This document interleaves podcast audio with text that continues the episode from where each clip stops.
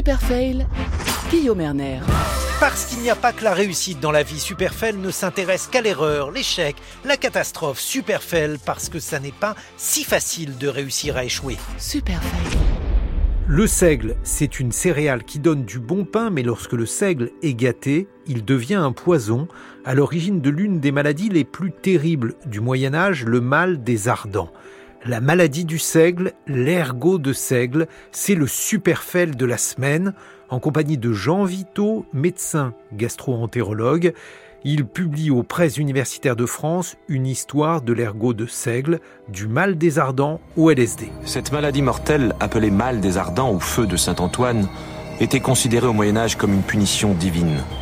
Quelle autre explication aurait-on pu donner?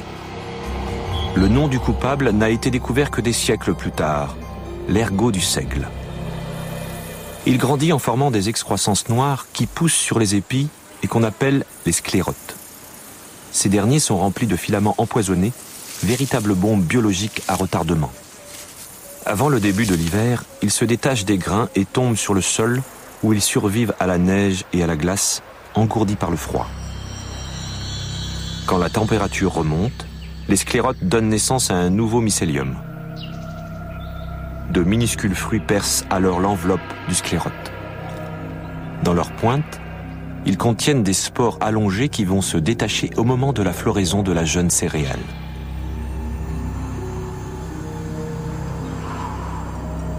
Les spores se fixent sur la céréale, attaquent et parasitent le jeune plant plein de sève.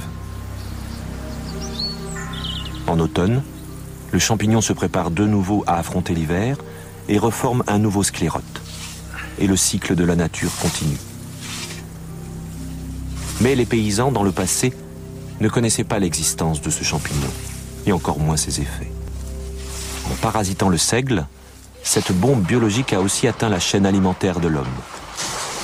En quelques jours, 7 morts et 300 cas de démence qui éclatent de par la ville, comme si une malédiction s'abattait sur la cité. On découvrira vite l'origine du mal, le poison est sorti des mains du boulanger brillant. Toutes les victimes avaient mangé de son pain. À l'origine de l'ergot de seigle, il y a un champignon responsable de la mort de millions d'individus à travers les siècles. On écoute à ce sujet le docteur Jean Vito. L'ergot de seigle est un champignon au cycle assez complexe qui parasite toutes les graminées, mais préférentiellement le seigle. Alors il faut savoir que l'ergot de seigle est un champignon dont les effets sont terribles parce qu'il contient une quarantaine d'alcaloïdes qui ont des effets assez toxiques chez l'homme. Cet champignon a été identifié dès le XVIe siècle et ses effets toxiques au XVIIe et XVIIIe siècle. C'est un champignon qui pousse sur le seigle, c'est-à-dire qu'il y a un épi du seigle, enfin un morceau de l'épi du seigle qui est parasité par le champignon et on l'appelle ergot de seigle parce que le grain est plus volumineux que le grain normal du seigle et a la forme globalement d'un ergot de coque. De là son nom. Du moins un de ses nombreux noms. Ce champignon est tout à fait extraordinaire parce que on s'est rendu compte qu'il donnait des maladies chez l'homme terrible et on pense qu'il a tué dans l'histoire, notamment en France, des millions de morts tout au cours du Moyen Âge et jusqu'au XVIIIe siècle où il y a eu un célèbre épisode en Sologne en 1709 lors du terrible hiver lié au un renforcement du petit âge glaciaire en raison de l'éruption de quatre grands volcans. Mais quels sont les symptômes de cette maladie causée par l'ergot de seigle? Alors, il y a quatre manifestations possibles qu'on explique par la variabilité des alcaloïdes de l'ergot de seigle. La première et la plus célèbre est la forme gangréneuse. Ça a entraîné des sensations de chaleur très intense et de froid, d'où son nom de mal des ardents, qui est apparu au XIe siècle, et qui a, qui a entraîné des gangrènes des gangrènes qui touchaient plutôt les, membres, parfois le nez, et le membre tombé noir, tout seul souvent, sans nécessité d'amputation.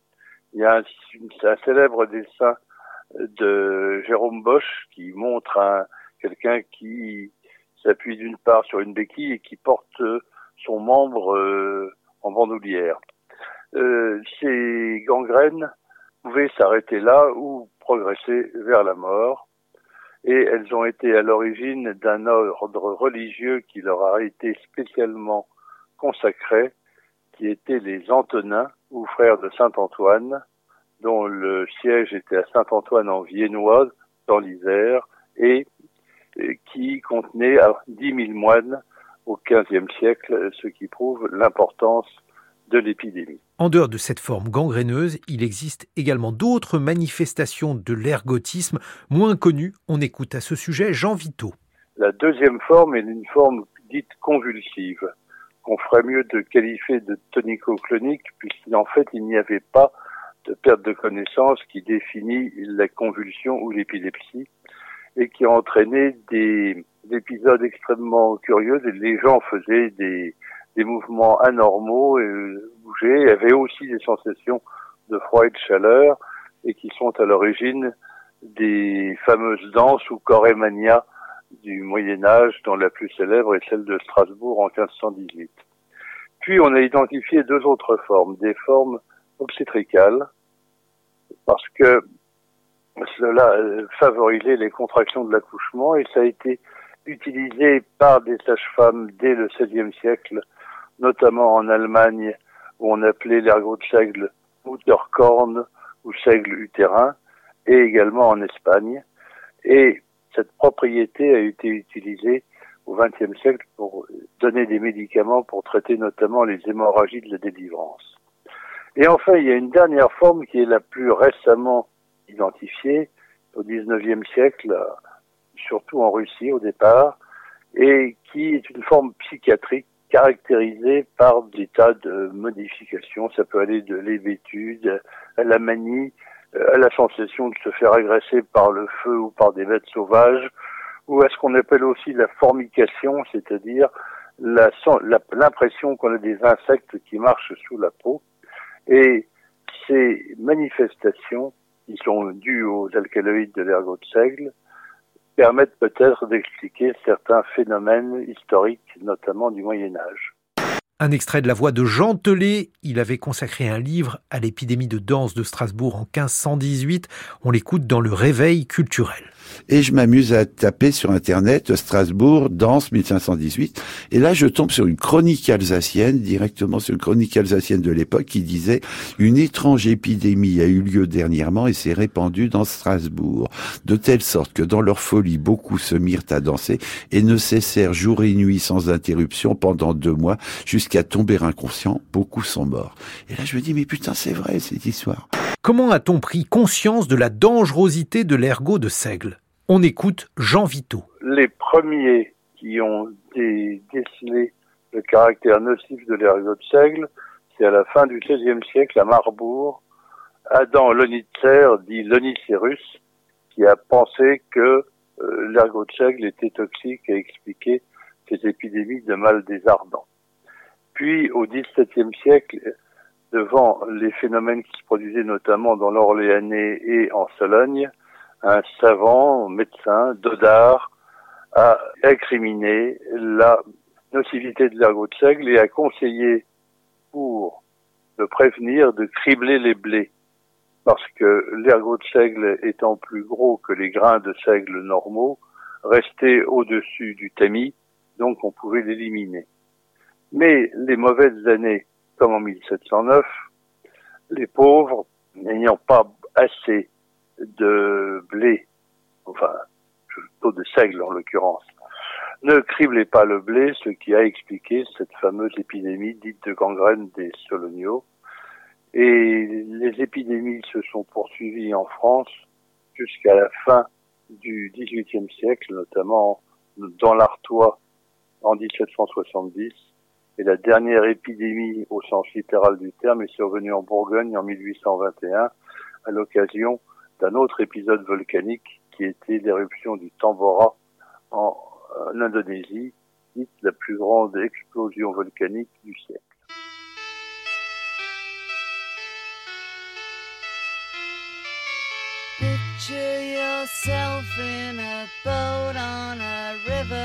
With tangerine trees and marmalade skies. Somebody calls you, you answer quite slowly. A girl with kaleidoscope eyes.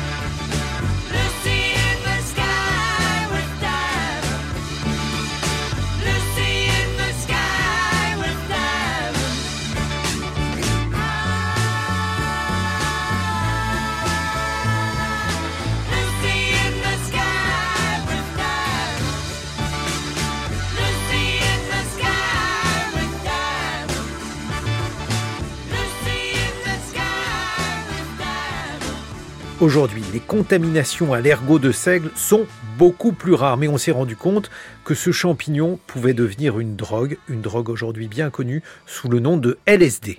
Alors non, le LSD ne tue pas, mais peut avoir des conséquences dramatiques. C'est-à-dire, la première chose, c'est que ça donne des états, euh, souvent des états psychotiques aigus, et ça peut déclencher une psychose chez des gens qui sont, qui ont un terrain qu'on dit psychoïde, qui les prédispose à ce genre de choses. Et ça peut déclencher la mort par des conclusions assez particulières, c'est-à-dire que les soumis à des hallucinations, des gens, par exemple, ont cru pouvoir franchir la fenêtre du dixième étage et se retrouver dans la rue et donc sont morts comme ça. Et il y a eu aussi des tentatives de suicide pour échapper à des hallucinations. Et donc, euh, le LSD est un produit extrêmement dangereux, mais qui a été reconnu comme psychotrope en 1968 aux États-Unis. Mais il faut savoir qu'auparavant, il avait été commercialisé sous le nom de délicide pendant quelques années pour notamment aider les analyses des euh, psychothérapeutes en leur disant que comme cela, ils comprendraient mieux les effets des psychoses chez les malades qu'ils traitaient. La morale de cette histoire, c'est qu'à l'époque où le seigle nourrissait nos ancêtres, l'ergot de seigle ou mal des nourrissait tous les fantasmes. Il n'y avait ni diable ni sorcière dans le seigle, un champignon mortel, en revanche, faisait tous ses dégâts.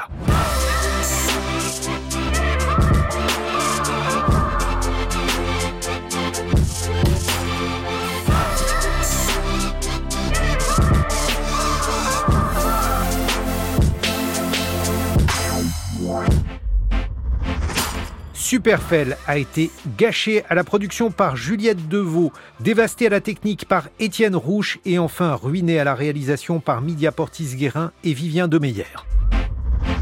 Superfell.